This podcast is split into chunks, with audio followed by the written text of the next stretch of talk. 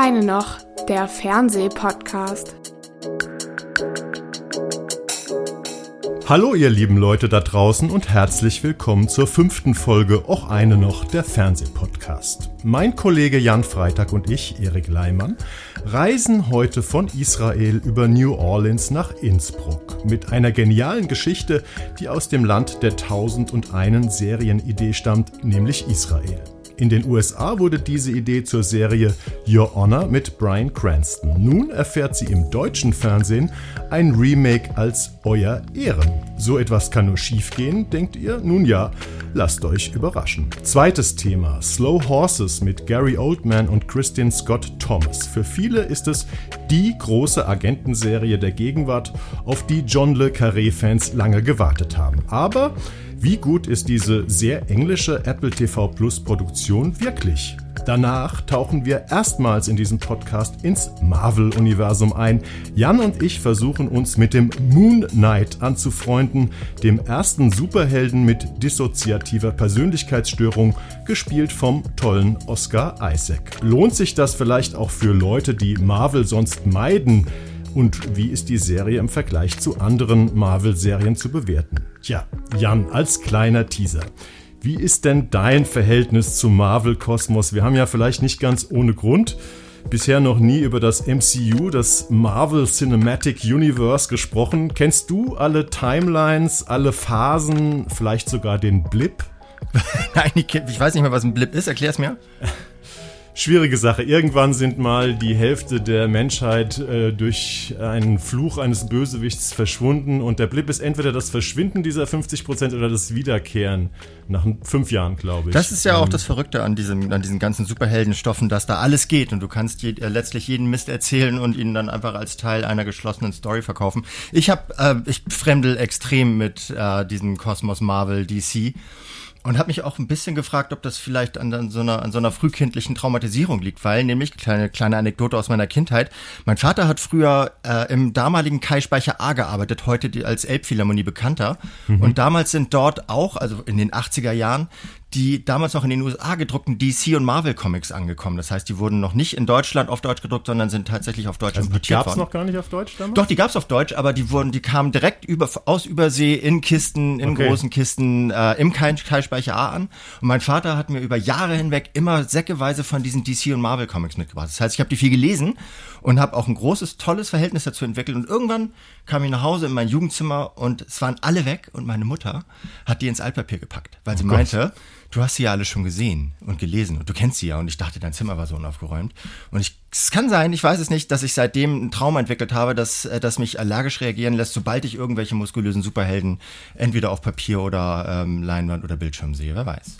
Okay, also ähm, es ist ja interessant, wir haben, wie schon gesagt, einen Bogen bisher gemacht ums Marvel-Universum. Wir wissen ja, Disney Plus bringt seit ein, zwei Jahren ungefähr alle paar Monate eine neue Marvel-Serie raus. Und wir wollen am Ende äh, unserer drei großen Themen heute mal so ein bisschen drauf eingehen. Ich hätte vor einem halben Jahr noch dazu gar nichts sagen können, weil ich habe die Comics äh, tatsächlich nicht gelesen in meiner Kindheit oder, oder, oder Jugend. Und ähm, aber dank meiner Schwester, über äh, deren ähm, Wirken ich ein Disney Plus Abo bekommen habe und ähm, dank meines elfjährigen, bald zwölfjährigen Sohnes, habe ich mich in den letzten Monaten sehr eingearbeitet ins MCU. Ähm, ich würde mich jetzt noch nicht als totalen Experten äh, bezeichnen, das habt ihr vielleicht schon am Anfang mitbekommen bei meiner Blip-Definition. Aber ich habe doch in fast alle Serien mal reingeschaut oder habe sie ganz gesehen. Insofern bin ich mal gespannt, was bei uns am Ende rauskommt. Jetzt starten wir aber erstmal mit was relativ irdischem. Und zwar mit der Serie Euer Ehren. Das sind, ist eine Miniserie, die läuft in der ARD, 6 mal 45 Minuten lang und ähm, ab Samstag, 2. April. Und äh, ohne zu spoilern kann man jetzt vielleicht sagen, der 2. April ist schon vorbei. Ähm, könnt ihr also schon sehen, komplett in der Mediathek zu sehen, wer ähm, auf die lineare Ausstrahlung steht. Samstag, 9. April, 20.15 Uhr, die ersten vier Folgen am Brockenstück und dann am Sonntag nach dem Tatort, 10. April, 21.45 Uhr, die restlichen beiden Folgen. Euer Ehren, das ist die Geschichte eines, ja, wie man so schön sagt, ehrbaren Richters, gespielt von Sebastian Koch. Der ist alleinerziehender Vater eines etwa 17-jährigen Sohnes Und ja, eines Feierabends gesteht ähm, der Vater, äh, der Sohn dem Vater, dass er erstens durch die Fahrprüfung gefallen ist, danach mit, äh, aus Frust mit dem Wagen durch die Gegend gefahren ist und dabei aus Versehen einen Motorradfahrer angefahren hat. Er hat Fahrerflucht begangen. Er weiß nicht genau, sagt er, was dem Motorradfahrer passiert ist. Der, Fahrer, der Vater, der Richter, ist natürlich ziemlich aufgelöst und ehrbarer Mann, wie er ist, überzeugt den Sohn, wir fahren jetzt zur Polizei und erstatten Selbstanzeige. Im Polizeigebäude sieht er über den Fernsehschirm einen Bericht darüber, dass der Sohn des, äh, eines Clanchefs einer, ja, einer serbischen Mafia-Gruppe einen Motorradunfall hatte und im Koma liegt. Und in dem Moment äh, nimmt die Serie praktisch Fahrt auf, weil der Vater sagt, okay, wenn das jetzt rauskommt, dass wir das waren oder mein Sohn das war, dann sind wir tot. Und Jetzt geht die Serie eigentlich richtig los, denn um das Leben des eigenen Sohns und sein eigenes äh, zu retten, macht der Richter eine Kehrtwende und versucht alle möglichen Spuren dieses Unfalls, äh, die in Richtung seiner Familie hindeuten, zu verwischen. Wenn das gut funktionieren würde, hätten wir natürlich keine Serie. Insofern beobachten wir den Richter äh, und viele andere Leute drei Stunden über diese Miniserie dabei, wie er eben versucht, dass es nicht rauskommt. Habe ich das einigermaßen sinnvoll zusammengefasst. Hast du sinnvoll zusammengefasst? Eine, ich glaube, ein kleiner Faktor ist noch interessant dabei, dass nämlich der, ähm, der Vater von dem Unfallopfer von diesem Richter irgendwann zu einer langen Haftstrafe verurteilt wurde und die ihn deswegen sowieso auf dem Kicker haben, also ja. diese serbische ähm, organisierte Krimin Kriminalitätsbande. Und äh, das auch dazu führt, dass sie ihm, äh, dass, die, die, dass sich sozusagen der Kreis schneller schließt in seine Richtung, weil sie ohnehin halt ein Auge auf ihn geworfen haben. Deswegen äh, das, das führt nochmal dazu, dass es eskaliert und eskaliert und eskaliert, bis es am Ende ähm, explodiert. Ich glaube, dazu muss man, das ist nicht gespoilert, sondern das wird einfach, die Eskalationsspirale geht sehr steil aufwärts oder abwärts, je nach Definition. Und ähm, orientiert sich dabei interessanterweise ähm, sehr stark an den beiden Vorbildern nämlich einerseits an der israelischen, am israelischen Original Quodo. Ähm, Hast du die Originalserie Quodo, die israelische, gesehen? Ich glaube, die ist von 2000 17, 18, 19. Weißt also ist auch noch gar nicht so alt. Ist nicht so alt, nee. Ich habe mir tatsächlich eine, ähm, eine israelische, also eine äh, israelische Folge im Original mit englischen Untertiteln habe ich im Internet gefunden. Nein, ich habe nämlich ja. extra geguckt, um es auch den Hörer, Hörerinnen zu, äh, zu sagen, äh, wo ihr die israelische Folge, äh, die israelische Originalserie sehen könnt, aber äh, man kann sie wohl offiziell nicht gucken. Offiziell nicht und deswegen glaube ich auch, ich darf das jetzt hier an dieser Stelle nicht sagen, wo ich sie gefunden habe. Ich, jetzt gar nicht so, ich bin jetzt gar nicht so ein, so ein, äh, so ein Cracker, der überall überall reinkommt und sich die geilen, den geilen heißen Scheiß zieht.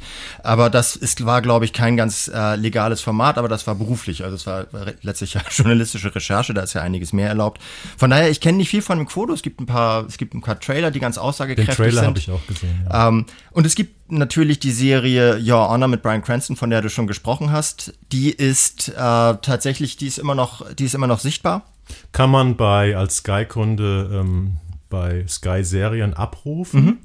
Die Serie ist, ich glaube, im Januar 2021 äh, in Deutschland gelaufen, ist im Original von Showtime produziert und war bei Showtime auch die erfolgreichste Serie des Jahres. Ich glaube 2020 oder 2021, weil ich glaube, in den USA lief sie etwas früher. Und das Erstaunliche bei Your Honor ist ja, dass ähm, das sind neun Stunden.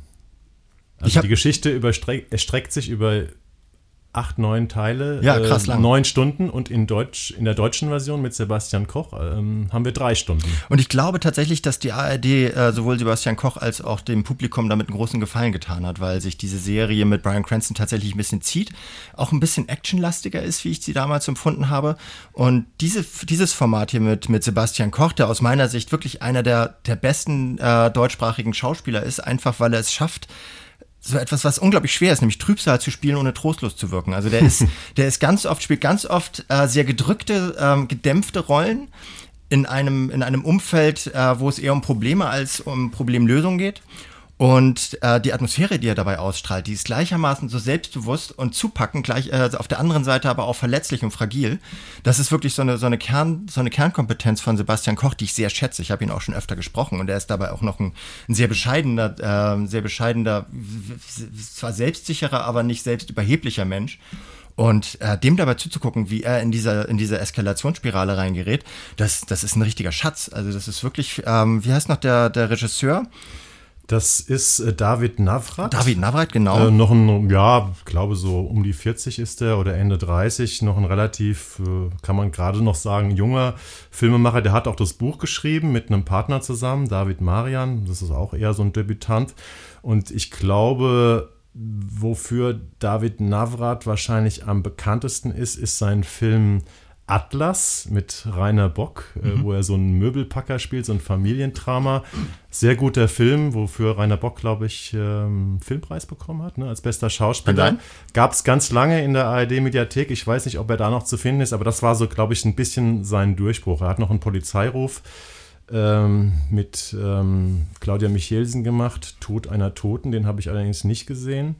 Ähm, aber ich war von sowohl vom Buch als auch von der Regie von dem David Navrat ähm, sehr, sehr angetan. Aber du hast gerade gesagt, die Deutschen, man muss sogar sagen, die Deutschen und die Österreicher, weil es ja. ist eine deutsch-österreichische Co-Produktion.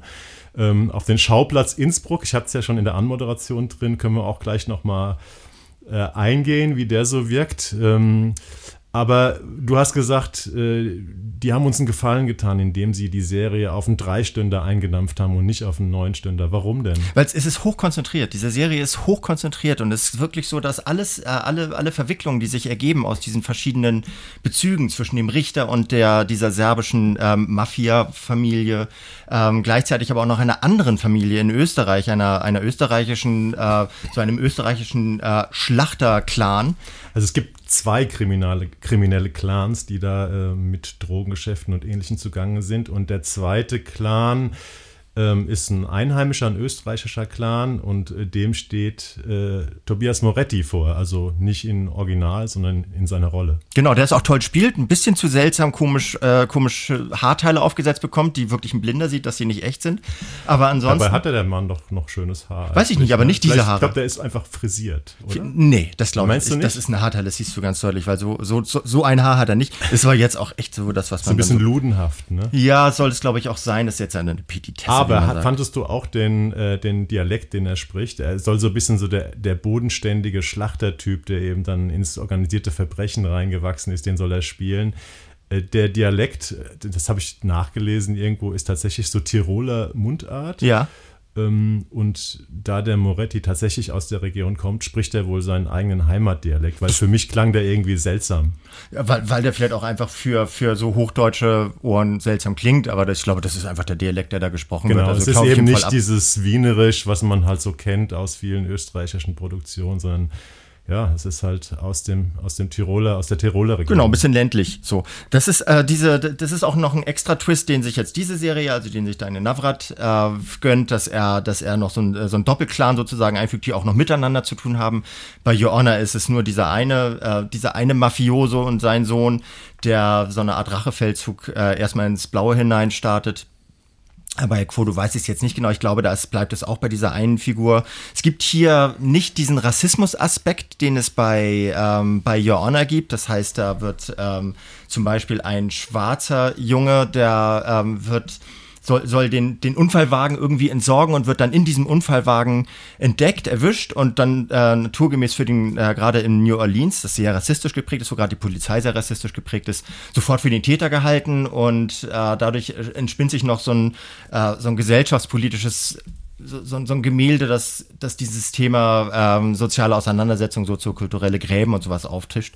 Das passiert hier nicht so sehr. Hier bleibt es tatsächlich sehr auf der Ebene der, äh, der organisierten Kriminalität, im, äh, so im Gegenspiel mit der vermeintlich organisierten Legalität verkörpert durch einen Richter, der aber ja im Laufe der Zeit immer illegaler wird. Wobei ja ähm, dieses Ethnische auch eine Rolle spielt, weil ähm, die Tochter dieses serbischen Clanchefs, gespielt von Paula Bär, die mal wieder ganz toll ist, wie ich finde, in der Rolle, wobei man ja sowieso sagen muss, alle, die ganze Serie Euer Ehren ist fantastisch, ist nicht nur fantastisch besetzt, sondern die Schauspieler, Schauspielerinnen füllen diese Rollen auch fantastisch aus. Das ist zwar so eine Plattitüde, die man immer mal sagt, aber hier stimmt sie wirklich. Das ist wirklich ein beeindruckendes Schauspielstück.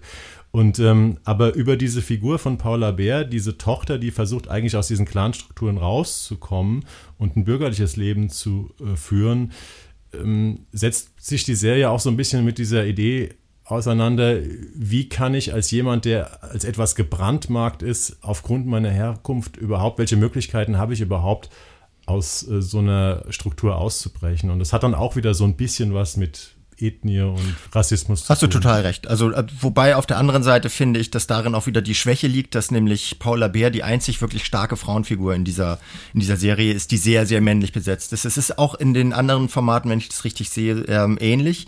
Äh, aber das ist hier schon ein ganz schönes, ganz schönes Testosteron rumgespritzt. Finde ich gar nicht so sehr. Testosteron habe ich gesagt. Testosteron, aber weil du so elegant sein wolltest. Wir haben noch äh, Ursula Strauß als, ähm, als Ermittlerin. Ja. Und wen ich ganz toll fand, ähm, kannte ich vorher nicht, nicht äh, Lena Kalisch als die junge Anwältin dieses äh, Menschen, der dann erstmal inhaftiert wird als Strohmann.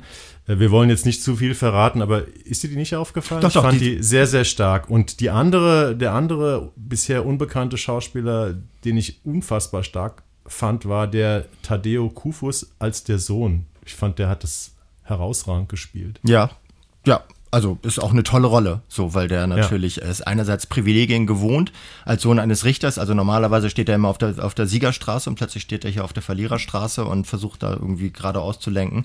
Also ist auch eine dankbare Rolle, aber der hat die in der Tat sehr gut gespielt.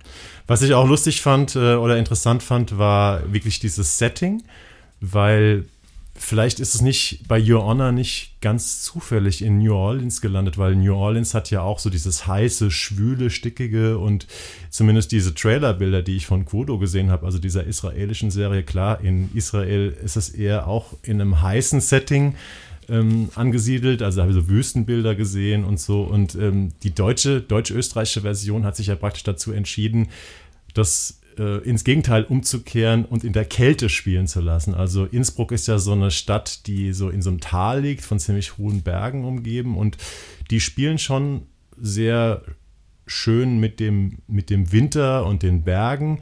Nicht ganz so extrem wie bei der Pass. Wir haben ja hier im Podcast auch über den Pass gesprochen. Da ist ja diese Wald- und Berglandschaft sozusagen Teil der, der Sprache.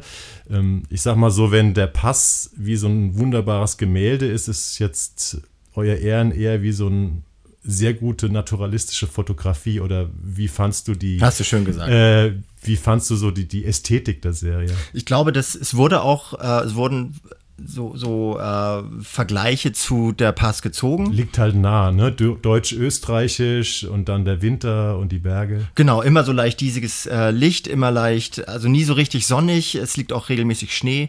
Es ist schon, es ist tatsächlich atmosphärisch, äh, kommt es dem nahe, hat aber tatsächlich eine vollständig andere ja. dramaturgische Stoßrichtung. Deswegen würde ich das einfach nur so als, als dramaturgischen Twist anerkennen, also als ästhetisierenden Twist, dass diese Atmosphäre da eher düster kalt ist, verglichen mit dem schwül, äh, schwülwarm in New Orleans. Und natürlich auch in Israel, was, was naturgemäß ein sehr, äh, ein sehr schwulwarmer Ort ist oder ein trockenwarmer Ort ist. Aber das ist, äh, das spielt hier nicht die Hauptrolle, sondern es ist tatsächlich das, was, äh, was Kulisse und, äh, und ja, so Aura auch sein sollte, nämlich unterstützendes Element der Handlung. Das schafft es hier. Also es sei denn, es ist ein Film, der der Naturfilm sein möchte, aber in diesem Fall äh, macht es genau das Richtige. Es hält sich angenehm zurück fällt aber nie aus der, aus der Aufmerksamkeitsspanne raus. Das finde ich toll. Also ich muss dir erstmal danken überhaupt, dass wir das hier in einem Podcast machen, wenn wir jetzt gleich zur Bewertung der Serie kommen, weil ich war beruflich, äh, hauptberuflich nicht befasst mit der Serie. Also ich habe sie nicht gesehen und kritisiert und du hast gesagt, ich würde gerne, Your, Your Honor, sag ich schon, du würdest gerne äh, ähm, euer Ehren machen. Und dann habe ich da reingeschaut und ich hätte vorher wahrscheinlich, genau wie ich in der Anmoderation gesagt habe, Angst vor der Serie gehabt, weil Krimis haben wir lang und schmutzig im deutschen Fernsehen, auch diese Miniserien. Und ich hätte vermutet, dass es mal wieder sowas ist, äh, wo man sich durchquälen muss, trotz der guten Besetzung. Aber ich habe das wirklich, man kann fast schon sagen, gebinged, diese 6 mal 45 Minuten, weil ich finde, dass es die beste Krimi-Miniserie seit Jahren im deutschen Fernsehen ist. Also ich bin ja ein großer äh, Freund von Das Verschwinden von Hans-Christian Schmidt, mhm. was vor ein paar Jahren lag, äh, lief und ich würde es auf dieses Niveau heben. Das Verschwinden ist ein bisschen anders. Äh, Hans-Christian Schmidt ist ein anderer Filmemacher. Das ist, geht immer mehr so in das Psychologische und leicht Mystische rein. Auch, auch das, auch dieses, das soziokulturelle ähm, Gemälde, das er da malt mit Julia Jentsch als, ähm, als alleinerziehender Mutter einer, ja. einer äh, weiß nicht, so Teenager- oder Spätteenager-Tochter, die in, die irgendwie so in die bayerisch-tschechische äh, Crystal Meth-Szene ein, eingerät und da verschwindet. Das hatte nochmal eine ganz andere Dringlichkeit. Ich würde die auch nicht vergleichen miteinander, weil das hier wirklich ein Krimi-Stoff ist, das andere war tatsächlich eher ein Sozialdrama. Psychologisches Stück. Es ist aber ja. letztendlich auch ein Krimi und ja. ich würde nochmal weiter zurückgehen im Angesicht des Verbrechens. Dominik Graf die große äh, Scorsese-artige äh, Russen-Mafia-Erzählung. Das ist für mich so vom Niveau her, äh, spielt die Serie Euer Ehren in dieser Liga mit. Wir wollen sie jetzt nicht direkt vergleichen, aber wir haben ja im letzten Jahr gab es zwei Miniserien, die so ein bisschen abgefeiert wurden, zwei deutsche. Das war das Geheimnis äh, des Totenwalds mit Matthias Brandt. Ist gut, habe ich gesehen. Äh, die Toten von Mano wurde auch beides Formate, die Preise gewonnen Viel haben. Viel Tod im Titel. Ja, Tod, Tod, Tod. Ähm, das war auch schon in Ordnung, aber ähm, Euer Ehren ist tatsächlich ein herausragendes Stück und meiner Meinung nach ist es das aufgrund des hervorragenden Drehbuchs, der hervorragenden Konstruktion, weil diese Geschichte, die sehr, sehr stark ist, ähm, dann auch zu einem extrem starken Stück zu machen, das muss man erstmal schaffen. Ich habe tatsächlich aus Neugier noch, bevor ich Euer Ehren zu Ende geguckt hab, hatte, ähm, mit äh, Your Honor angefangen, um es einfach mal im Vergleich zu sehen. Und meiner Meinung nach hast du recht dass die deutsche Serie eigentlich die stärkere ist. Ich finde sie stärker, ich fand aber auch Joanna interessant. Also ich fand auch bei Brian Cranston toll, ich bin aber auch so wirklich richtig großer Breaking Bad Fan, deswegen habe ich mich darauf gefreut, ihn mal in einer anderen äh, Rolle zu sehen, als nicht so krasser Bad Guy. Er ist dann am Ende aber doch einer, hat ja. nicht ganz funktioniert. Aber ich, ich, mochte die auch schon ganz gerne, aber es ist tatsächlich so, ich freue mich auch wirklich, wirklich für meinen Sprachraum, dass äh, eine, eine, eine deutsche Serie, ein amerikanisches und ein israelisches Format, Israel hat mir schon erwähnt, macht hervorragende Vorbild äh, Vorbildformate, die regelmäßig international kopiert werden, ja. dass also ein deutschsprachiges Format es damals schafft, äh, besser zu werden, einfach weil ich mich freue, die Leute im Original hören zu können und alles zu verstehen.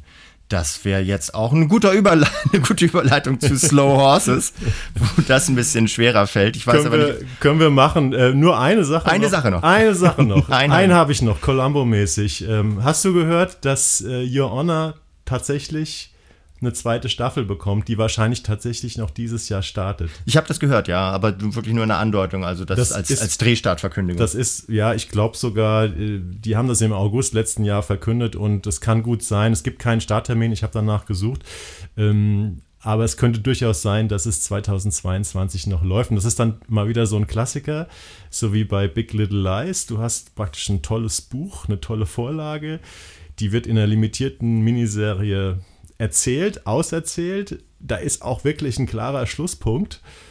Und wegen des großen Erfolges, wie es so schön heißt, muss es dann irgendwie weitergehen. Das wäre jetzt ja eigentlich der Punkt, wo wir zu Marvel kommen müssten, weil, weil, äh, weil Marvel und DC beziehungsweise Disney sind natürlich die Großmeisterinnen dessen, äh, Pferde totzureiten. Aber die haben auch eine andere Herangehensweise an das Merkantile, glaube ich. Ja. Aber gut, also ihr könnt euch irgendwann, wenn ihr alles gesehen habt von Your Honor, Euer Ehren und äh, Quodo, dann auf die zweite Staffel von Your Honor freuen, äh, wo diese Geschichte irgendwie weitererzählt wird. Und wir kommen jetzt tatsächlich, wie von dir angeteasert, zu unserer zweiten Serie des Tages und das ist Slow Horses. Ja, eine sechsteilige Serie, sechsmal so ungefähr 50 Minuten bei Apple TV, läuft seit äh, Freitag. 1. April und ist mit äh, Gary Oldman, womit vielleicht auch schon einiges dazu gesagt ist, wie gut das zu verstehen ist, wenn man sich das im Original anhört, weil der spielt einen äh, was er, glaube ich, besser kann als die meisten anderen, vielleicht Mickey Rourke noch, ähm, einen runtergerockten äh, Kommissar beziehungsweise Agenten vom MI5 in London. Nee, ich weiß, spielt, ich weiß nicht, spielt MI5, ja. ja. spielt in London. Das hat, hat immer, spielt da immer in einer Leeds University. Ich weiß nicht ganz genau, ob es in London eine Leeds University geht oder ob es in Leeds spielt. Das wurde Die mir Leeds University ist mir gar nicht aufgefallen, aber ähm, der Stoff spielt tatsächlich in London. Okay, habe ich mir auch richtig. fast gedacht. So, der spielt auf jeden Fall so einen runtergerockten äh, Ex-Agenten vom MI5, der eine Sondereinheit leitet von ehemaligen MI5-Agenten, die aus verschiedensten Gründen äh, an ihren Aufgaben gescheitert sind und jetzt so abgeschoben werden in so ein Hinterhofbüro, wo äh, praktisch nichts funktioniert, wo sie eigentlich nur ein Loch aufschütten, ähm, dass sie aus einem anderen aufgegrabenen Loch nee, bedienen, wie soll man das sagen? Also, dass sie, sie, sie graben ein Loch. Das Bild ist etwas kompliziert. Ist etwas kompliziert geworden. Sie graben ein Loch und, äh, und schütten mit dem Sand das nächste zu. Und das ist irgendwie, sie machen so, so Sisyphus-Arbeiten, die nirgendwo hingehen und keine besondere Bedeutung haben. Sie werden da mehr oder weniger geparkt. Und ich glaube, die Aufgabe von diesem, von diesem MI5-Mann, gespielt von Gary Oldman, ist es, die Leute dazu zu bringen, dass sie freiwillig kündigen. Genau. Weil, weil diese Arbeit so schrecklich entnervend und langweilig ist. Aber wie es in so einer Serie natürlich kommen muss, geraten sie in einen äh, Fall hinein, der plötzlich doch ganz besondere Bedeutung bekommt und äh, geraten wieder, was wir vorhin hatten, in eine Eskalationsspirale, die dann auch, die hat äh, mit großer Politik, mit Korruption, irgendwie auch mit Nazis, also mit einer ähm, englischen Nazi-Partei zu tun alles, was jetzt noch über diese Handlung hinausgehen würde, wäre gespoilert. Deswegen eigentlich ist es die Handlung. Sie geraten in was richtig Dickes hinein und äh, von diesem Moment an äh, fängt an diese Serie wirklich richtig spannend und rasant und interessant zu werden, finde ich. Ja, machen wir mal weiter. Erst nochmal mit den ähm, Formalien. Also 1. April ist sie gestartet mit einer Doppelfolge und danach geht es im Wochenrhythmus mit jeweils einer Episode weiter. Und das Besondere bei Slow Horses ist tatsächlich auch, dass jetzt schon Apple TV Plus eine zweite Staffel bestellt hat. Ähm, es gibt Stoffe ohne Ende. Es ist ein bisschen anders als bei Your Honor. Es gibt viel Vorlage, nämlich die Romane, ich glaube, es gibt schon so sieben, acht von Mick Herron. Der hat die Jackson Lamp, das ist der Rollenname von Gary Oldman, dieser versoffene, runtergerockte, jähzornige, ehemalige Top-Agent vom MI5, der jetzt diese Loser-Einheit befehligt.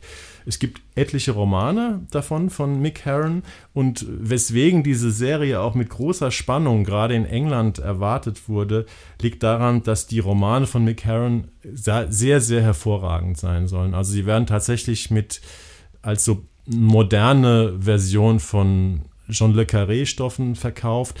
Ich habe mir sagen lassen, ich habe sie nicht gelesen, ich glaube du auch nicht, Nein. ne?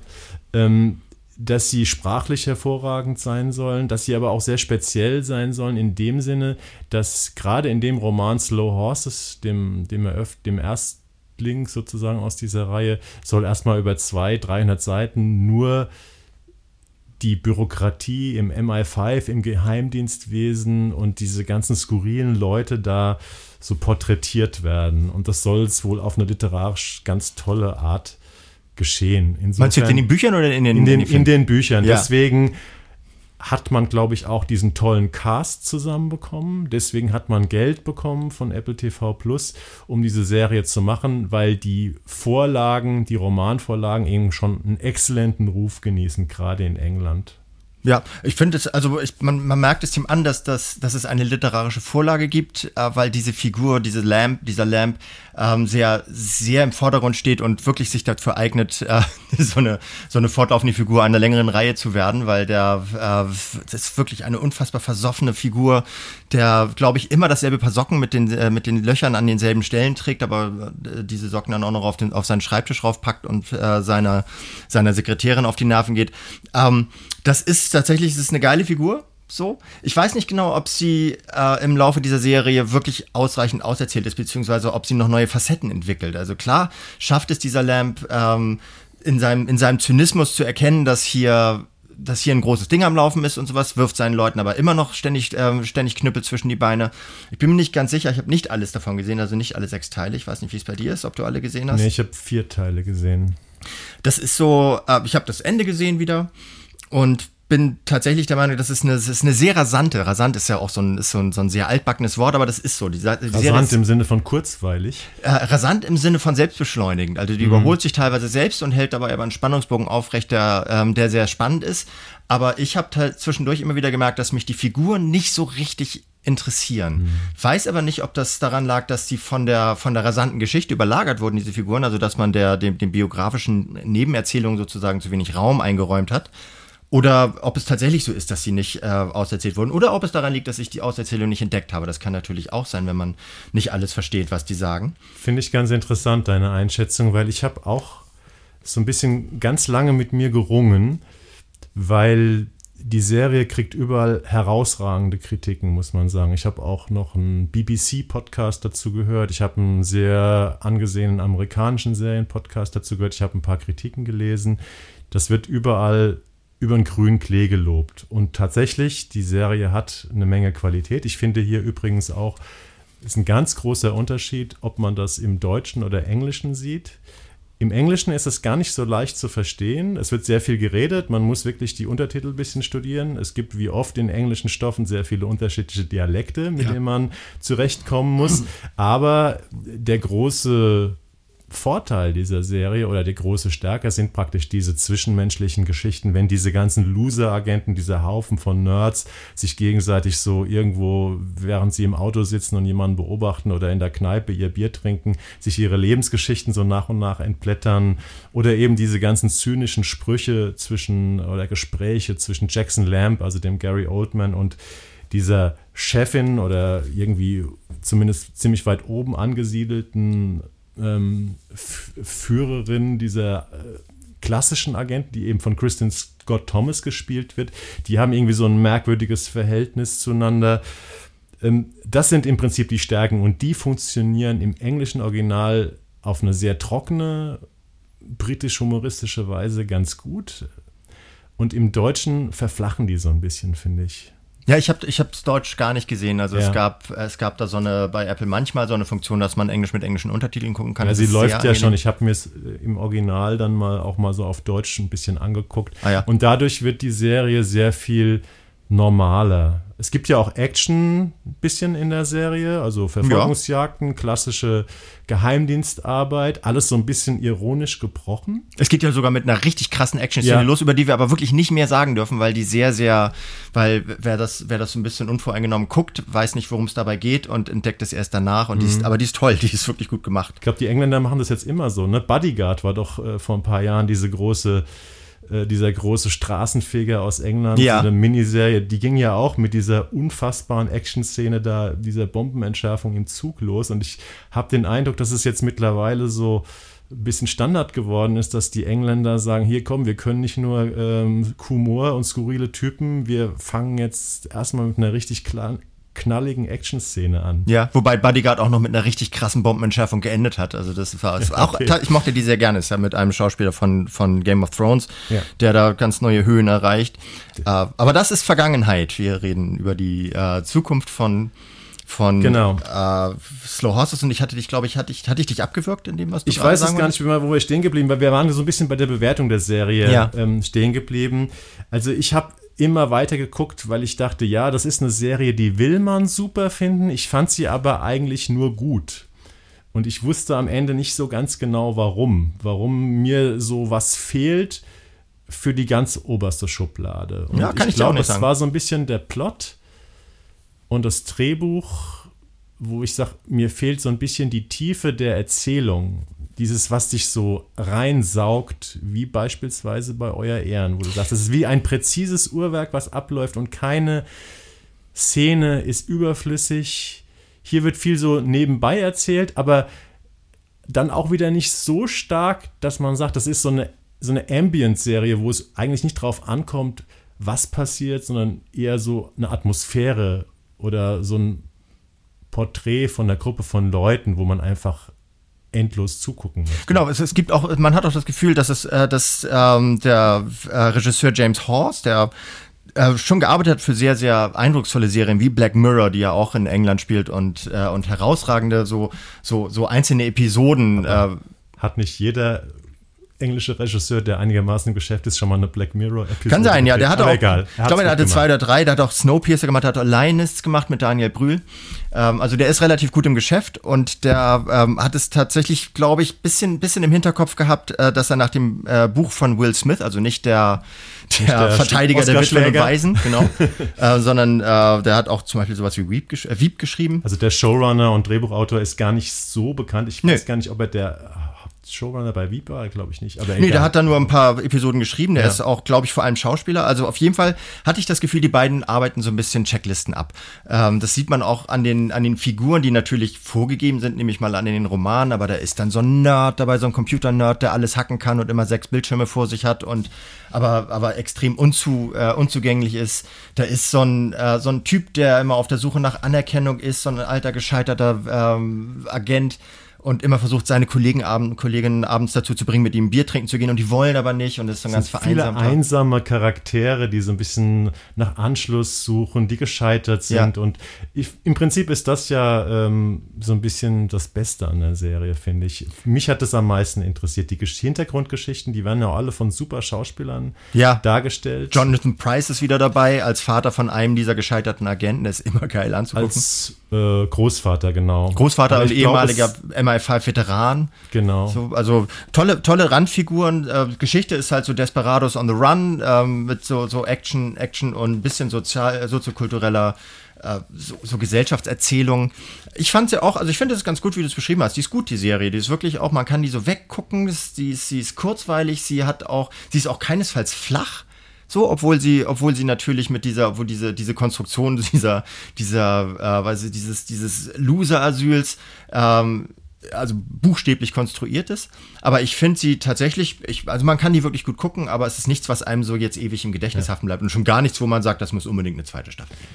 Was mich, glaube ich, auch so ein bisschen enttäuscht hat, äh, ich bin ja tatsächlich so alt, dass ich mit der, ähm, mit der Fernsehversion von Dame König Ass Spion von 1979, in der Alec Guinness noch den Ach. George Smiley gespielt hat. Ich habe das damals geguckt, das war äh, Klassengespräch.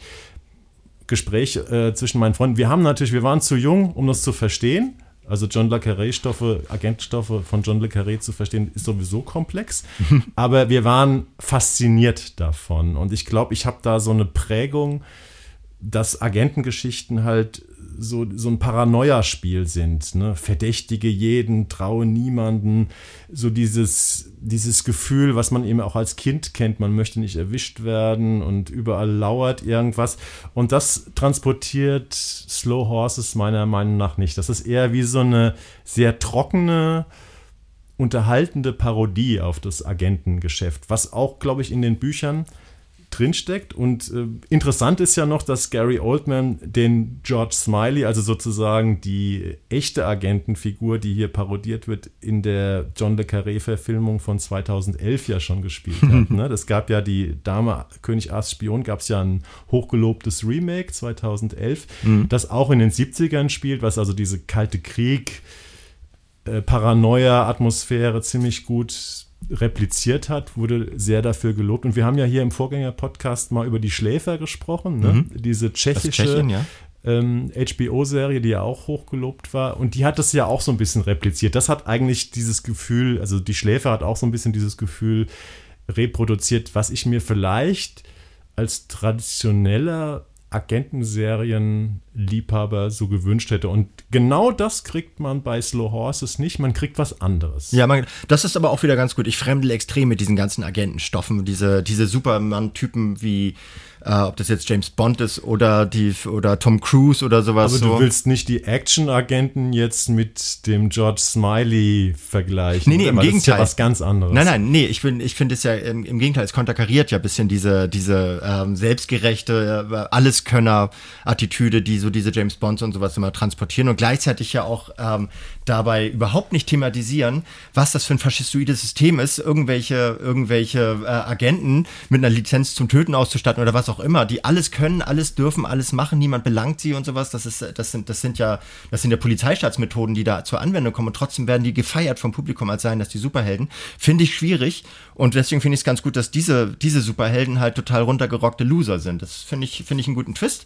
Gefällt mir, aber gefällt mir halt wegen meiner Abneigung gegen Agentenfilme und Serien. Wobei ich glaube, wenn man äh, Don Le Carré Stoffe liest oder schaut, da werden die Agenten auch ziemlich dekonstruiert, weil das sind alles ziemlich kaputte und äh, Personen, Charaktere. Man möchte auf keinen Fall mit denen tauschen. Aber na klar, die Tom Cruises und, und, und James Bonds und so, das ist natürlich was ganz anderes. Das ist Unterhaltung. Ähm, das ist nicht das, was hier, die, die haben zwar auch dieses Label Agent, aber ähm, das ist eine ganz andere Art von Figurenkosmos als der, über den wir hier reden. Eine Sache ist noch ganz interessant.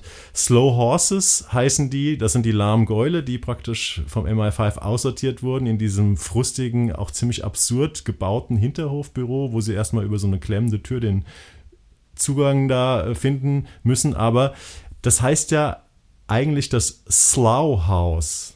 Ja, also stimmt. S-L-A-U-G-H, Slough House. Die arbeiten im, die Slow Horses arbeiten im Slough House und ich habe einfach mal recherchiert, weil ich mir immer gedacht habe, was ist denn das Slough House? Klingt nach Slaughterhouse, oder? Äh, nee, das Slough ist, ist eine Stadt, ähm, so eine, ja, im größeren Sinn, weiteren Sinne Vorstadt äh, von London, immerhin 150.000 Einwohner in Berkshire.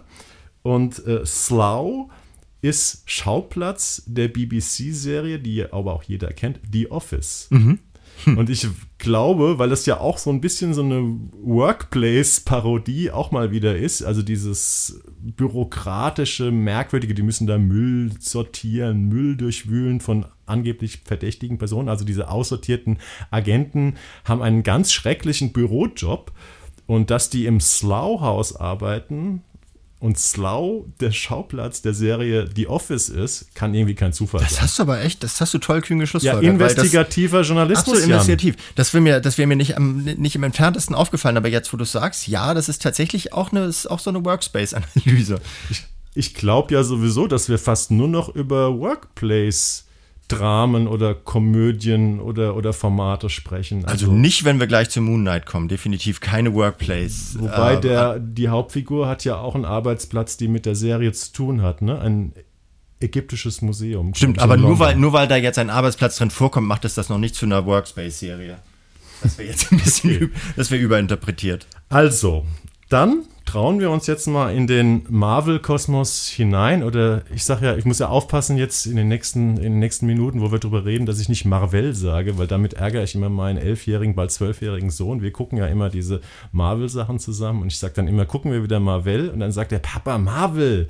Das ist aber auch leicht auf die Zinne zu bringen. Ja, gut, das sind so interne Familiengags. Also, sechs Folgen gibt es von Moon Knight und Disney Plus, wo ja diese ganzen Marvel-Formate laufen. Die machen das ja so, dass es wirklich nur eine Folge gibt und dann im Wochenrhythmus, das ist in diesem Fall jeden Mittwoch, gibt es eine neue Folge.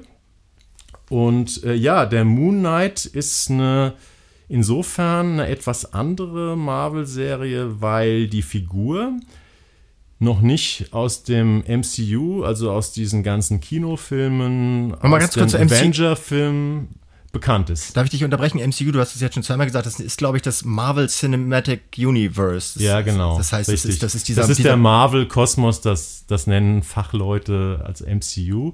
Wir können auch sagen Marvel-Kosmos. Nee, nee, ich kannte es vorher auch nicht, den Begriff MCU Ja. und Marvel Cinematic Cosmos, äh, Universe. Deswegen dachte ich, wir erklären es mal allen Interessierten. Genau.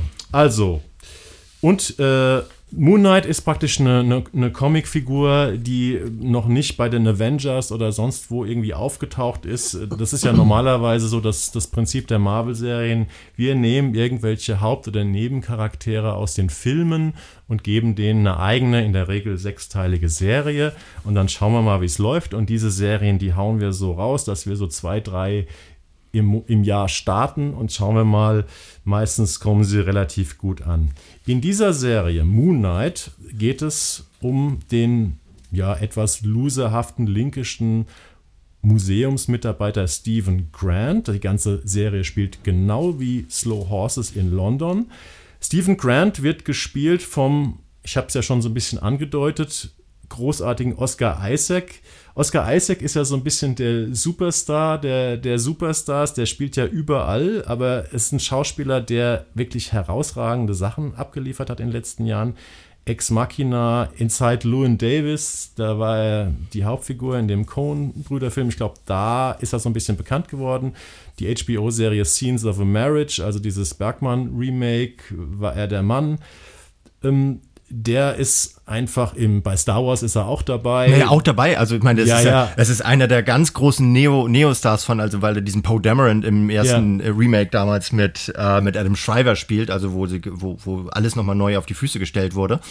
Ähm, da ist er, da, da ist er, glaube ich, da, da kennen ihn die meisten Leute und da ist er auch großartig. Weil er halt auch einer ist, er ist auch ein Held, der extrem schwächelt dabei und das ist großartig an dem. Also den konnten sie gewinnen, Oscar Isaac, für diese Rolle des Stephen Grants. Und es ist eine Doppelrolle, weil Stephen Grant ist ein Mensch mit einer dissoziativen Persönlichkeitsstörung. Früher hat man gesagt schizophren. Es gibt nämlich noch einen, andere, einen anderen Charakter, der in seinem Körper wohnt. Das ist der Söldner und Kämpfer Mark Spector, ein ganz äh, cooler Typ, der eben schlimme Sachen macht, mit Waffen äh, umgeht. Ähm, und die ganze Situation wird dadurch noch erschwert, dass der ägyptische Gott Khonshu ähm, in diesem Mark Spector sein Avatar gefunden hat und er ihn praktisch steuert. Und die Serie funktioniert so, dass Stephen Grant ständig Sachen erlebt. Er wird an unterschiedlichste Orte der Welt teleportiert und weiß nicht, warum er gerade da ist. Die Serie wechselt zwischen diesen Rollen. Und ja, wir erleben praktisch eine Figur, die ziemlich verloren ist in ihrem Leben und ihrem Alltag, weil sie ständig in merkwürdigen und teilweise recht actionreichen Szenen landet. Das ist, hört sich jetzt ziemlich skurril an, wenn man das hört. Ich sag mal, wenn man sich die erste Folge anguckt, ist es aber auch nicht viel weniger skurril. Oder? Ja, es ist so eine, es ist so eine visualisierte Persönlichkeitsspaltung. Also man ja. erlebt immer mit, wie sich diese, diese Persönlichkeit in Mark und Steven aufspaltet und die eine immer mit der anderen ringt, beziehungsweise die eine, nämlich dieser, dieser krasse Kämpfer, dieser Mark Spector, versucht dem, äh, diesem, diesem anderen, diesem Steven klarzumachen, lass mich Besitz von dir ergreifen, lass mich derjenige sein, der hier die Hosen anhat und immer real ist und dass wir uns nicht mehr teilen, weil ich bin derjenige, der Stärke hat und der, der sich durch die Welt kämpfen kann und dieser Steven wehrt sich halt dagegen. Also also anfangs zumindest, ich weiß nicht. Wir könnten leider, müssen wir dazu sagen, erst zwei Folgen sehen, weil äh, wir es ein bisschen verpasst haben, das vorher in dem, im Presseraum gucken zu können und mussten uns jetzt auf die Mittwochs äh, jeweils ähm, eine Folge, äh, jeden Mittwoch wird eine Folge neu gestartet und äh, das war das, was wir jetzt sehen konnten, nämlich zwei genau, Stück davon. Disney verfolgt die Politik, dass wenn eine Serie einmal gestartet ist, kriegen die Journalisten äh, nichts mehr zum Angucken. Ähm, ist okay, aber ich finde auch, dass man die Serie mit den zwei Teilen, es sind ja am Ende auch nur sechs, die wir jetzt gesehen haben, ganz gut verstehen kann. Man muss zu Moon Knight sagen, dass Disney bzw. Marvel, die versuchen ja immer jeder Serie so ein Label zu geben. Und Moon Knight wird so ein bisschen verkauft als die andere, etwas andere Marvel-Serie, weil es eben um Mental Health geht. Ähm, wie gesagt, in der Anmoderation der erste Superheld mit, äh, mit Schizophrenie oder dissoziativer Persönlichkeitsstörung. Sie sollte ja mehr düsterer sein, mehr Horroranteile haben. Andererseits wird alles, wo Marvel draufsteht, ab zwölf Jahren freigegeben. Und ich glaube, so die Altersgruppe von meinem Sohn bleibt auch marketingtechnisch das Zielpublikum für Marvel-Serien. Fandest du die, fandest du Moon Knight irgendwie düsterer oder, oder, oder verstörender oder gefährlicher, hm. anspruchsvoller nee. als andere Marvel-Serien? Nee. Ich bin aber auch echt kein Experte. Ich habe das ja schon angedeutet, dass ich ein bisschen traumatisiert bin und dieses ganze, dieses ganze Franchising äh, Konzept schon deshalb nicht mittrage, weil man immer das Gefühl hat, Autoren und, äh, Autorinnen und Regisseure dieser Formate sind völlig Wumpe. Das ist wie bei, bei wie bei Star Wars oder sowas, ist, äh, oder wie bei Actionfilmen generell. Der, man kennt die immer gar nicht, weil es letztlich nur um die Marke geht. Und ich habe das Gefühl, es geht auch Marvel hier letztlich um die Marke. Ich habe jetzt aber, was ich vorher ähm, nur so ganz am Rande mitbekommen habe, ähm, mir noch zwei Folgen Loki angeguckt. Ja. Ähm, einfach weil das ja auch ein, so, so ein Serien-Spin-Off dieses Marvel, äh, dieses Marvel-Kosmos ist. Und äh, ich fand beide tatsächlich A, unterhaltsam. Insofern, als die, die Figuren es äh, ganz gut schaffen, so eine, so eine humoristische Action-Szene aufzubauen. Das heißt, einerseits sind die, äh, sind das so Knalltüten, die, äh, die, die ständig mit, mit Hierarchien aneinander geraten und ständig an ihre eigenen Grenzen kommen. Andererseits sind es aber auch äh, Leute mit einer extremen Macht, also mit so übermenschlichen Kräften. Und das kriegen beide Figuren ganz gut hin. Loki ist ja irgendwie so der Gott des Schabernacks, der sich mit den Avengers anlegt, immer in Avengers. Avengers in mittlerweile, glaube ich, 286 Folgen. Und ähm, das ist so, das, das sind zwei Figuren, man guckt denen einfach ganz gerne zu dabei, zu, äh, so, so mit, den, mit den Verhältnissen zu kollabieren. Aber es, ich würde mir das niemals weiter angucken. Ich habe jetzt zwei Folgen mit meinem Sohn geguckt, dein alter Sohn äh, genau. hat dasselbe Alter wie dein Sohn ungefähr. Äh, und der fand es richtig geil, mit mir Marvel zu gucken, was er sonst nie macht. Ich mache mich sonst immer eher lustig darüber. Aber ich guck's nicht weiter. Wenn er es nicht mit mir weiter gucken möchte, gucke ich es nicht weiter, weil mich einfach diese, diese Männlichkeitsfantasien überhaupt nicht kicken, die dabei immer mitspielen. Und das ist auch jetzt diese Figur, dieser Moon Knight, der dann irgendwann mit so einem komischen grauen, sehr düsteren, leuchtend augenden, äh, leuchtenden Augen Kostüm auftritt. Das ist auch wieder so einer, der besteht nur aus Sehnen und Kraft und das, das turnt mich so krass ab. Gut, also androgyne Superhelden, aber es gibt Ant-Man, den kleinsten Superhelden der ja. Welt vielleicht, der, äh, vielleicht wäre das eher was für dich. Aber ähm, du hast schon recht, das Marvel-Universum ähm, hat so ein paar Stärken und das ist, eine davon ist zum Beispiel, dass man im Angesichts des Todes, man kann zu diesen Action-Szenen, wo es natürlich immer ums Ganze geht, stehen, wie man will, äh, in einer guten Marvel-Serie oder einem guten Marvel-Film passiert im Angesichts des Todes, der totalen Zerstörung immer noch funktioniert es, dass noch ein, ein, lustiger Spruch gerissen wird. Und das ist das Unterhaltsame. Und ich würde aber schon auch ein bisschen unterscheiden. Ich finde zum Beispiel die Iron Man-Filme mit Robert Downey Jr. gibt es drei Stück von, sind fantastisch. Die sind fantastisch. Für mich sind das die besseren James Bond-Filme. Die sind hervorragend geschrieben. Die Dialoge sind wie die allerbesten Screwball-Comedies äh, aus den 40er, 50, 40er Jahren.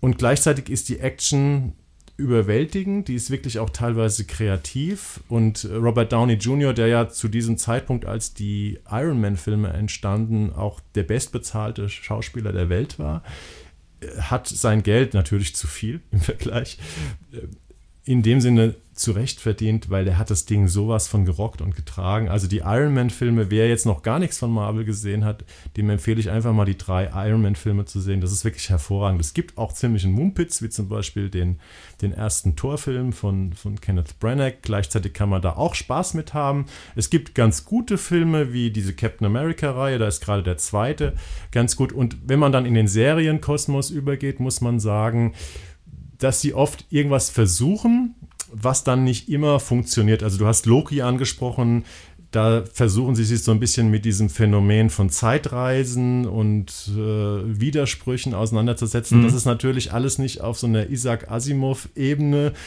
super komplex, sondern so ein bisschen verspielt, aber es wird schon einiges aufgefahren an Ideen und auch an Production Design, was teilweise auch recht kreativ ist. Ne? Wir haben ja über Severance hier gesprochen, dieses, dieses retro-futuristische Interieur.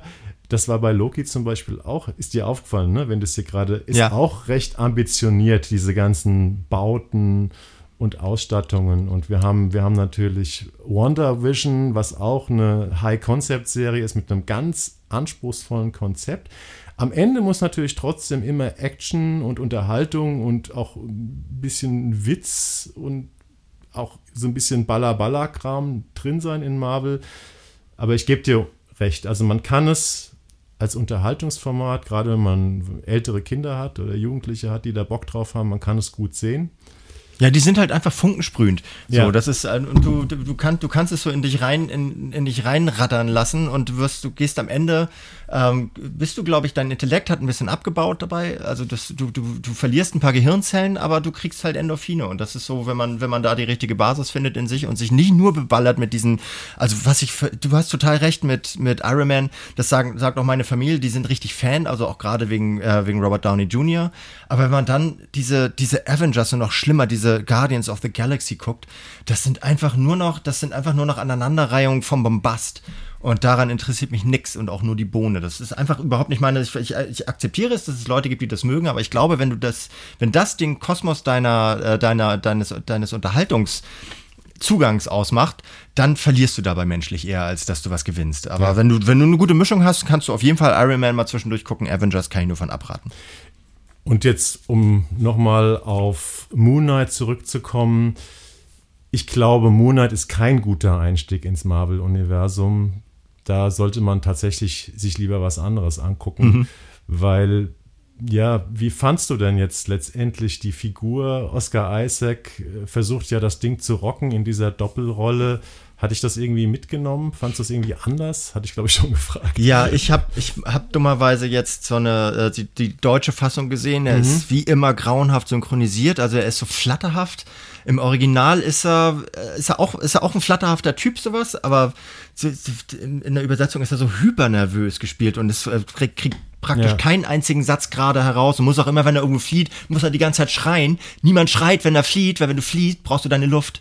Und das ist, sind so Sachen, das ist einfach so, das ist mir zu sehr auf Effekt Er ist gebürstet. eine ziemliche Knalltüte und eine- das Knalltütenhafte kommt fast immer in der Synchronisation noch sehr viel deutlicher raus, weil klar, das sind Schauspieler, die das synchronisieren, aber die machen das dann oft noch so ein bisschen übertriebener. Im Original ist es ja so, dass der Oscar Isaac, der ja Amerikaner ist, sich so einen merkwürdigen britischen Akzent zugelegt hat für die Rolle dieses ähm, Londoner Museumsmitarbeiters. Habe ich auch nicht verstanden. Ich habe ihn auch Ja, wirklich nicht ich hab, verstanden. Wie gesagt, ich habe ich hab diesen BBC-Podcast, äh, Serienpodcast gehört, wo dann zwei Engländerinnen sich über diesen angelernten Dialekt unterhalten. Ich hatte nämlich auch in, im deutschen Podcast hat jemand behauptet, diesen Dialekt gäbe es gar nicht, den hätte sich der Oscar Isaac ausgedacht, der wäre grauenhaft. Äh, Und die Engländerinnen, die es meiner Meinung nach besser wissen müssten, nennen das die ganze Zeit ähm, Anfield-Dialekt, also, also muss so Liverpool. Äh, und die fanden den Dialekt relativ original. Und wenn er dann aber Mark Spector ist, also der Superheld, spricht er amerikanisch. Also da wird die Rolle, diese Doppelrolle eben auch ein bisschen unterschieden im Original. Und es, dieses Knallchargenhafte, was es in der, in der Synchro hat, ist ein bisschen weniger, ähm, kommt ein bisschen weniger zu tragen. Wir müssen vielleicht noch sagen, sein Gegenspieler wird von Ethan Hawke gespielt. ja, der ist ganz interessant dabei, ja. Ist so eine Art, spielt also so eine Art Guru, ne? Ja, also es ist ein bisschen esoterisch angehaucht, redet immer ganz ruhig, will immer irgendwie so einen Skarabäus von ihm haben. Es hat auch viel mit ägyptischer äh, Mythologie zu tun, erinnert Ja. dabei so ein bisschen an so Comics von Enki Bilal. Also das ist so, das ist, mir ist das alles viel zu, das Ganze ist so wahnsinnig esoterisch aufgeladen. Ähm, das kickt mich deswegen schon gar nicht. Also super, Superheldenstoffe und dann auch noch Esoterik, Es au ist weia. ganz viel esoterischer Unterbau immer in den Marvel-Sachen, finde ich. Ja, siehst du, dafür kenne ich mich da zu wenig aber, aus. also, um mal jetzt zu sagen, die ganze Torwelt zum Beispiel.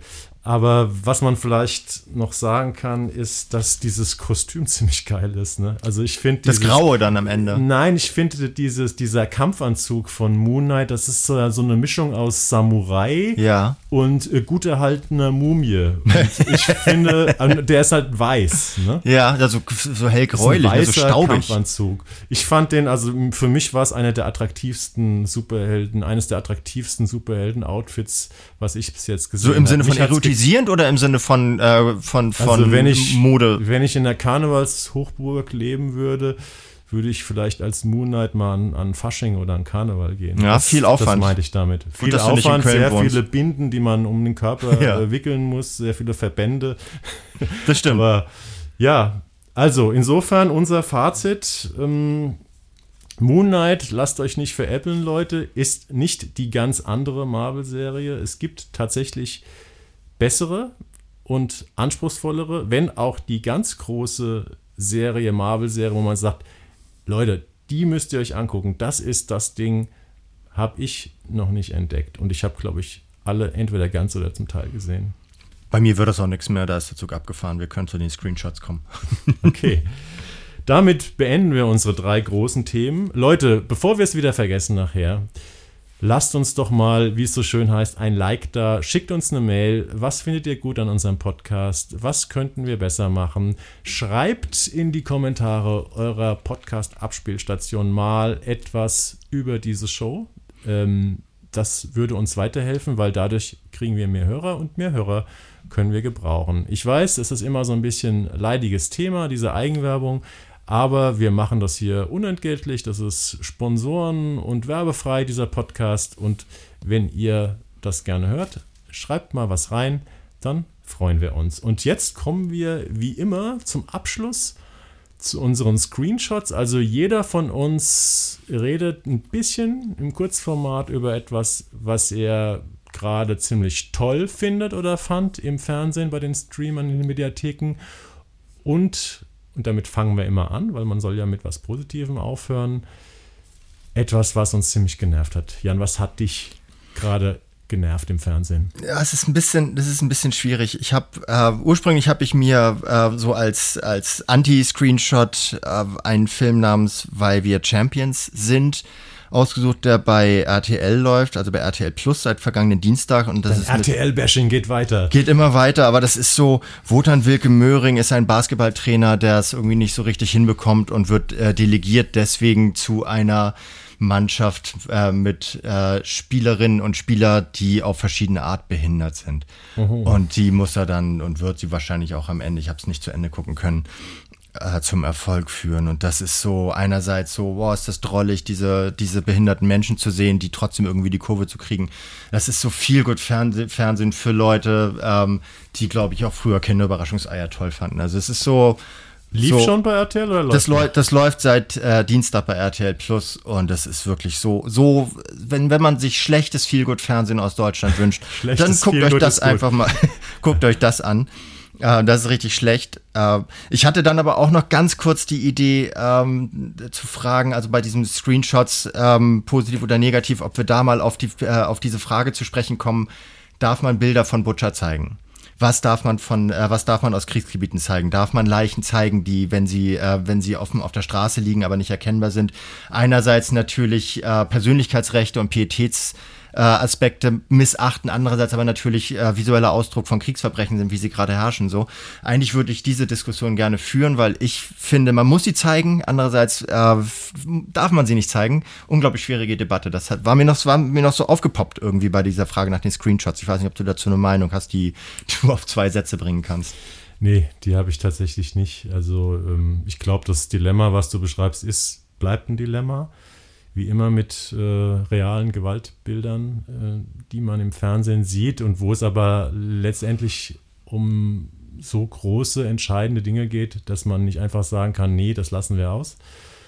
Aber eine Antwort finde ich da jetzt nicht. Nee, wird gerade viel diskutiert. Ich fand es tatsächlich, ja. ich fand's tatsächlich interessant, was die Bild gemacht hat. Die hat äh, am Tag, nachdem das passiert ist, haben die äh, ein sehr großes Bild genommen, wo du eine Frauenhand offenbar gesehen hast, die irgendwo am Boden lag und mehr nicht. Das war, ich fand das interessant. Also es ist wirklich passiert mir selten, dass ich die Bild lobe. Aber das fand ich, äh, das fand, das fand ich einen interessanten Kompromiss. So, und ich habe mich aber dabei wirklich die ganze Zeit gefragt, was darf man, was darf man nicht. Und ich würde sogar eine Antwort darauf haben als Journalist. Und ich finde sie nicht. Und das ärgert mich. Und vielleicht mache ich mir bis zum nächsten Mal Gedanken darüber und gebe dann noch eine Antwort. Für mich. Vielleicht haben wir auch mal ein politisches Format hier ja, in der Diskussion. Ne? Wir haben sehr viel über Serien gesprochen in letzter Zeit, ab und zu über Filme. Aber ähm, wir haben uns ja in diesem Podcast das Ziel gesetzt, das Fernsehen in seiner Gesamtheit mhm. zu betrachten. Und ja, wir hatten ja schon mal überlegt, ob wir vielleicht ein Doku-Format, Doku-Gesprächsformat demnächst mal ähm, hier bewerten. Lasst euch mal überraschen. Lasst euch mal überraschen. In 14 Tagen ist es soweit. Ja, was ist dein mein Screenshot? negativer Screenshot? Hat ganz am Rande vielleicht mit dem Krieg zu tun. Und zwar ist es ein Tatort der am 20. März schon gelaufen ist, aber den ihr natürlich in der Mediathek nachschauen könnt, wenn ihr ihn noch nicht geschaut habt. Und zwar ist es der Tatort Tyrannenmord mit Wotan Wilke Möhring, der ich schon mal, also Wotan äh, bekommt es hier ganz dicke von uns. Und zwar äh, ist der deswegen mein negativer Screenshot, weil der Plot eigentlich fantastisch ist. Und zwar wird der Sohn eines ähm, südamerikanischen oder mittelamerikanischen Diktators, der auf eine deutsche Privatschule in Niedersachsen geht, also so, so ein Edelinternat, wo die Kinder von reichen Leuten hingehen, wird entführt und Wotan Wilke Möhring wird auf dieses, in dieses Internat geschickt, um dort zu ermitteln. Und wir wissen ja alle, oder wer sich ein bisschen mit der Tatortrolle von, von ihm auskennt, dass es so ein Linker ist, der so aus der Punks, aus der Hamburger Autonomen- und Punk-Szene kommt. Und der soll jetzt auf einmal in diesem Internat ermitteln und eben auch im Prinzip ein, einer Familie, einer Diktatorenfamilie helfen, ihren Sohn wieder zu bekommen ein ganz toller Plot, wie ich fand, weil ich hatte schon Monate davor, als ich gelesen habe, dass dieser Tatort entsteht, ähm, gedacht, oh, das ist ja mal eine super Idee. Und der Tatort geht auch ganz gut los, nur der verliert sich dann letztendlich, der verliert diesen politischen Ansatz, also wie zum Beispiel, dass in der Klasse darüber diskutiert wird, ist Tyrannenmord legitim? Ähm, also durchaus eine zeitgemäße Frage dieser Tatort verliert diesen Fokus auf diese interessante Frage komplett und endet dann in einem zweiten Teil in so einer privaten, ganz langweiligen Crime-Story. Und das fand ich unfassbar enttäuschend bei diesem Tatort mit einer eigentlich sehr, sehr guten Grundidee. Ja, und dann noch mit Wotan Wilke mögen. Wir können ja heute mal konsequentes Bashing von ihm betreiben. Das ist auch einer von den Querdenkern, die sich nicht distanziert haben von, äh, von dieser alles dichtmachen Kiste, oder? Ach, alles dicht machen, das ist so ein kompliziertes Thema. Ich bin auch gegen diese Cancel Culture, dass man jetzt alle Leute, die da mal irgendwann mitgemacht haben, in einen Topf schmeißt und. Nö, aber ich, ich drücke ihm einfach immer wieder gerne einen dafür rein, weil okay, ich das wirklich, weil ich das lausig fand. Lassen wir den Wotan, guten Wotan mal Wotan sein und kommen jetzt zu unseren positiven Screenshots. Was ist denn dein positiver Screenshot? Ey, auch wieder, ich war auch wieder so ein bisschen hin und her Wotan Wildke Möhring? Nee, oder? nicht Wotan, um Gottes Willen.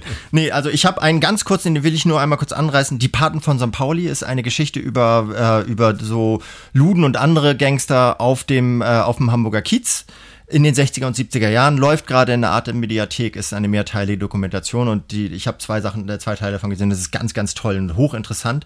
Nichts herausragendes jetzt, aber die, die Thematik ist einfach toll, gerade für Leute wie mich, die aus Hamburg kommen und die und tatsächlich sogar, wohnen, ne? die sogar da in der Nähe wohnen. Ja.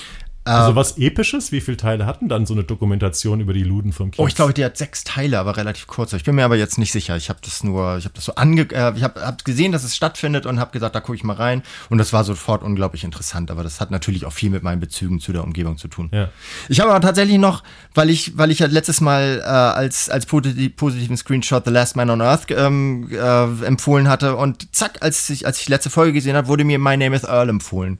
My Name is Earl, My Name is Earl empfohlen. Ganz klassische Sitcom, ne? Unfassbar geile Serie von der NBC Jahr, äh, aus dem Jahr 2005 äh, mit Jason Lee, einem eigentlich glaube ich eher ein Skateboarder als ein Schauspieler zu der Zeit noch, der einen Typen spielt, der alles verkehrter gemacht hat in seinem Leben und dann äh, gewinnt er in der Lotterie und nimmt sich mit dem äh, vor, mit dem Geld nur noch Gutes zu tun und hat eine Liste mit 250 äh, Sachen darauf äh, oder 250 Menschen, bei denen er sich für Dinge entschuldigen muss, die er ihnen angetan hat. Und diese Serie äh, arbeitet sich, glaube ich, knapp 100 Folgen von äh, Listenplatz zu Listenplatz. Und das ist zum Schreien komisch. Hast du schon alle Staffeln gesehen von Ich habe es damals gesehen. Ich hatte mir das damals bei meinem letzten Fernreiseurlaub ähm, äh, nach Thailand, kein Urlaub, das war eine Pressereise nach Bangkok, hatte ich mir auf einem von diesen Flohmärkten so eine Raubkopiesammlung davon mitgenommen, wo ich dann ja, reingeguckt habe. mit deinen Aussagen heute gleich mehrfach wahrscheinlich wirst du belangt.